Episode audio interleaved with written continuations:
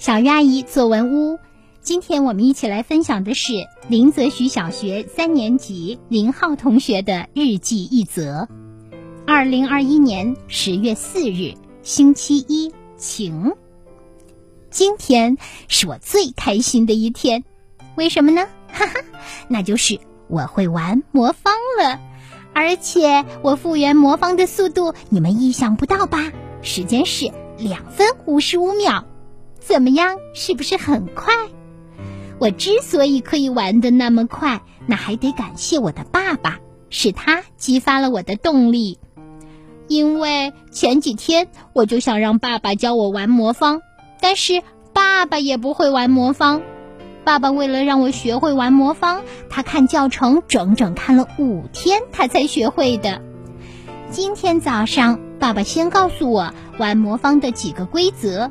一是手指必须拿稳，二是黄色中心块要朝上，三是左右手法得会。下午，我和爸爸准备去巫山练习魔方。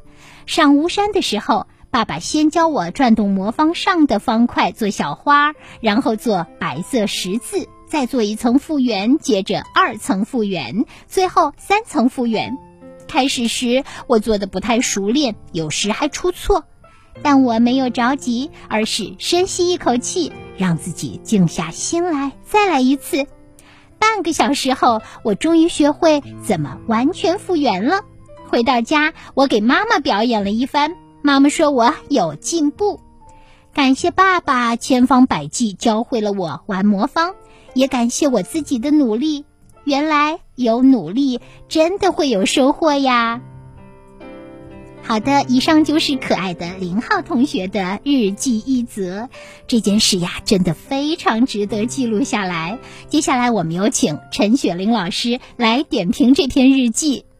亲爱的雪玲老师好，亲爱的小月阿姨你好，亲爱的同学们大家好。刚才呀，咱们听了林浩同学的。这则日记，相信你会不由得嘴角上扬，乐了。一篇习作能带给读者快乐，那么这一篇习作就有了它特有的价值。